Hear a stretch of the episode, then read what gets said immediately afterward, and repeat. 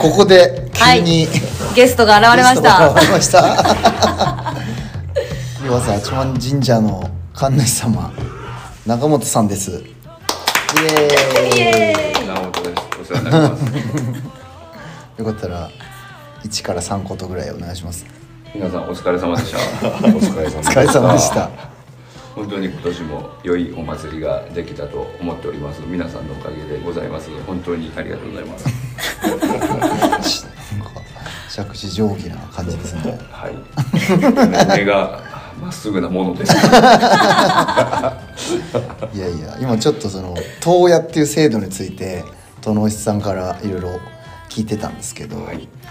あのまあ、関東にあんまり聞かない制度なんですよ、はい。まあ、担ぎ手はそうだけどやっぱり当屋の裏方の方も盛り上げていきたいみたいなこうことがあってでちょっとそこら辺について聞いてたんですけども。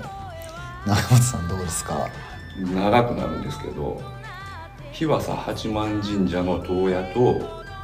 日和佐のある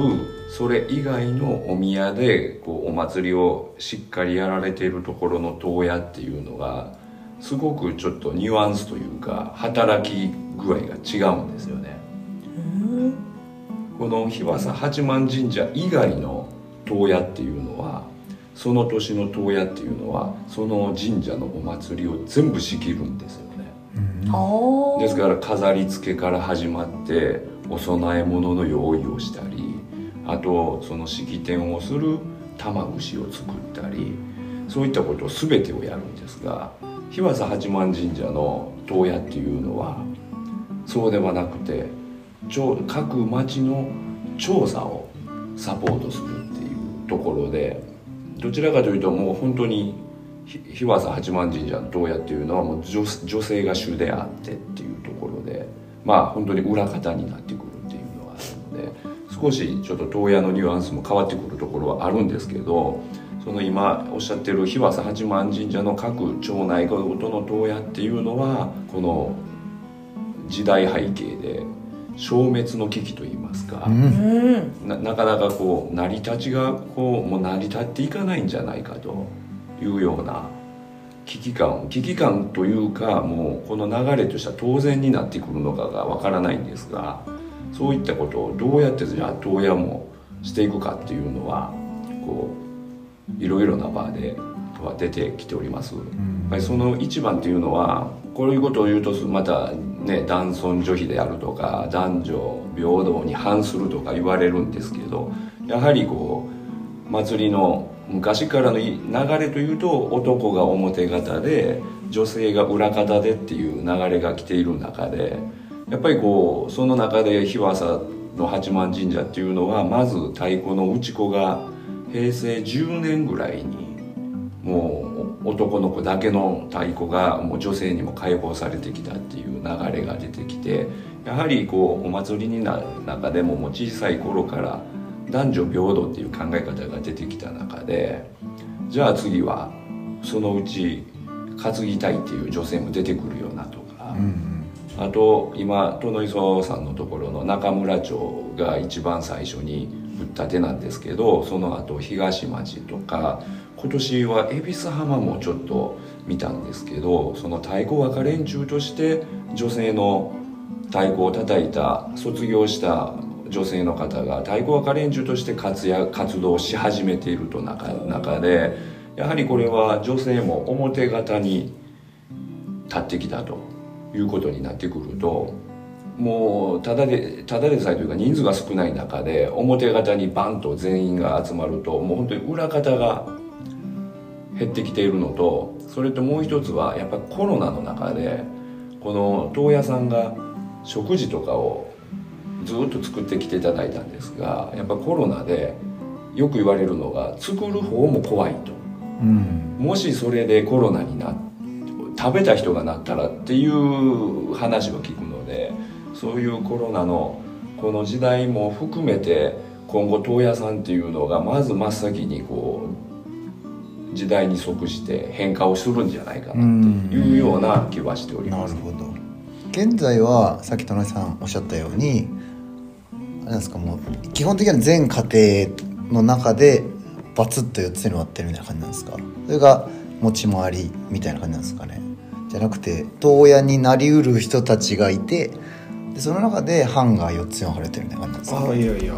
中村町の中でもう全部の家が何どっかの藩には属しててまああの地図見ると単純にこう一般二藩ってこういうふうに回ってるんですけど、うんうんでその中で、まあ、一般今年一般が東屋ですよって言ったらもう一般の人たちがその人まあ若連中からすれば一般にお任せしてるんですよねうん。でその中で、まあ、きっと東屋の中では誰が出てくるとか出てこないとかいう話はしてると思うんですけど基本的には皆さんが出てきてくれてお手伝いしてくれるというか。だからあのこれも昔よく聞いたのは今年例えばあの自分の家が都合があって誰も出せないってなると隣の人にお金払って自分の家の代わりの投与してもらうとか。へえ一般のこの私の家は出せないから3般の友達呼んでくるからとかそれぐらいしてまあ投与をしてたらしいですね。なるほど、うん。まあでもある意味はこう責任感があっ一てって軒一軒だこからまあこの家とですよね出てこないみたいなあそういうのでまあ成り立ってたところも責任感とその田舎独特のこのね雰囲気で成り立ってたところはあると思いますけど、えー。そのまあなくなるかもしれない。その消滅の危機っていうのは、まあ、要は役割が振られた時にいやちょっとうちももういいかなみたいな感じでやりたくないみたいな感じでもう誰も出てこなくなるかもしれないっていう意味ですか？あとまあ本当にもう出て行っても何もできないぐらいの高齢者の一人世帯とかになってくると行きたいけど行っても足引っ張るんで私もうちょっとやめとくわっていう方も増えてきてる中でまああと空き家。班としてはあるけどほぼ人がいない班とかになってくると隣の班と合併しないと。でその、えー、と合併しても合併してもそれを背負えるだけの人数が集まらないなっていくとやっぱりどんどんどんどんこう難しくなってきてまああの中にはこう今まで東屋やってたけど若連中の方でそれするんでっていうようなことで変えてはいってたりとかあと東屋さんの仕事もこう効率化して前はこうだったけど今はこれで例えばおにぎり一つずつ握ってたけど今回コロナがあって去年だったらコンビニのおにぎりでもいいよねって言ってもうちゃんと放送してくれてる方がいいよねとか、まあ、そんなとこ変わりつつありますけど今年その祭りの準備1週間してる中で結構僕らのあの若連中とか OB の中で東屋の仕事をどうするかってちょっと喧嘩になりかけたことがあって。えー、でもっと変えてほしい。こんなもっと大変だから東映の仕事大変だからこうしてほしいとかいう、まあ、それに反対する方もいたりして、まあ、結構これからはいいろいろ課題かなとう思いますけどね。ん。でも本当そこを変えると変えなきゃいけないってもう祭りの仕組み自体をちょっと改革しなきゃいけないっていう感じなんで。そうですね。あとする人がいないというんでなしにやっぱり人数が減ってくるとそれだけ一人で3役ぐらいしなければいけないっていうところになってくるんですよね。それのいい例が昨年の大城健二さんなんですが、うん。当然恵比寿町の太鼓若連中を卒業したといえどもやっぱりお手伝いで行かないともう恵比寿町人が準備ができないって中で若連中の仕事もある。その中で調査保存会でいろいろな段取りもしなければいけない。そしてさらに当夜もしたということでやっぱりこうみんなさん世帯も減り人も減るとそのすることがいっぱいあってそういう意味でも東屋の方に回っていかないというような形にそれと今殿磯君が言ってたようにもう本当に高齢者の一人世帯っていうのがすっごく増えているのでそこで例えばもう85歳のおばあちゃんに東屋をしてくれってやっぱ言えないので。やっぱりそういった問題が出てきておるとは思っております。そうですね。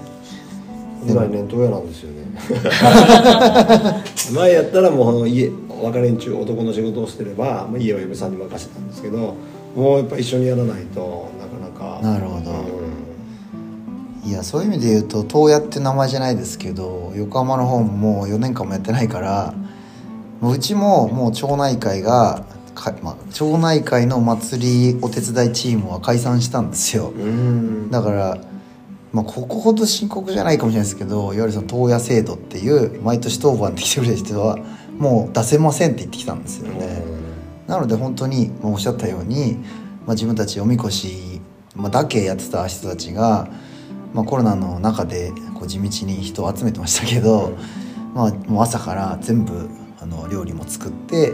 ででそれを終えておみこしのこう片付けじゃなくて組み立てとかそれもやってで運行してでその後の接待にすぐ行くみたいな風にして、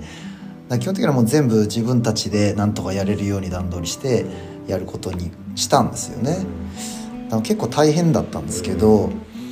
まあでも本当に多分もう今後なくなっちゃったからそうしなきゃいけないしでもっと言えばいつもお祭り僕らも応援しに行ってたところはもうその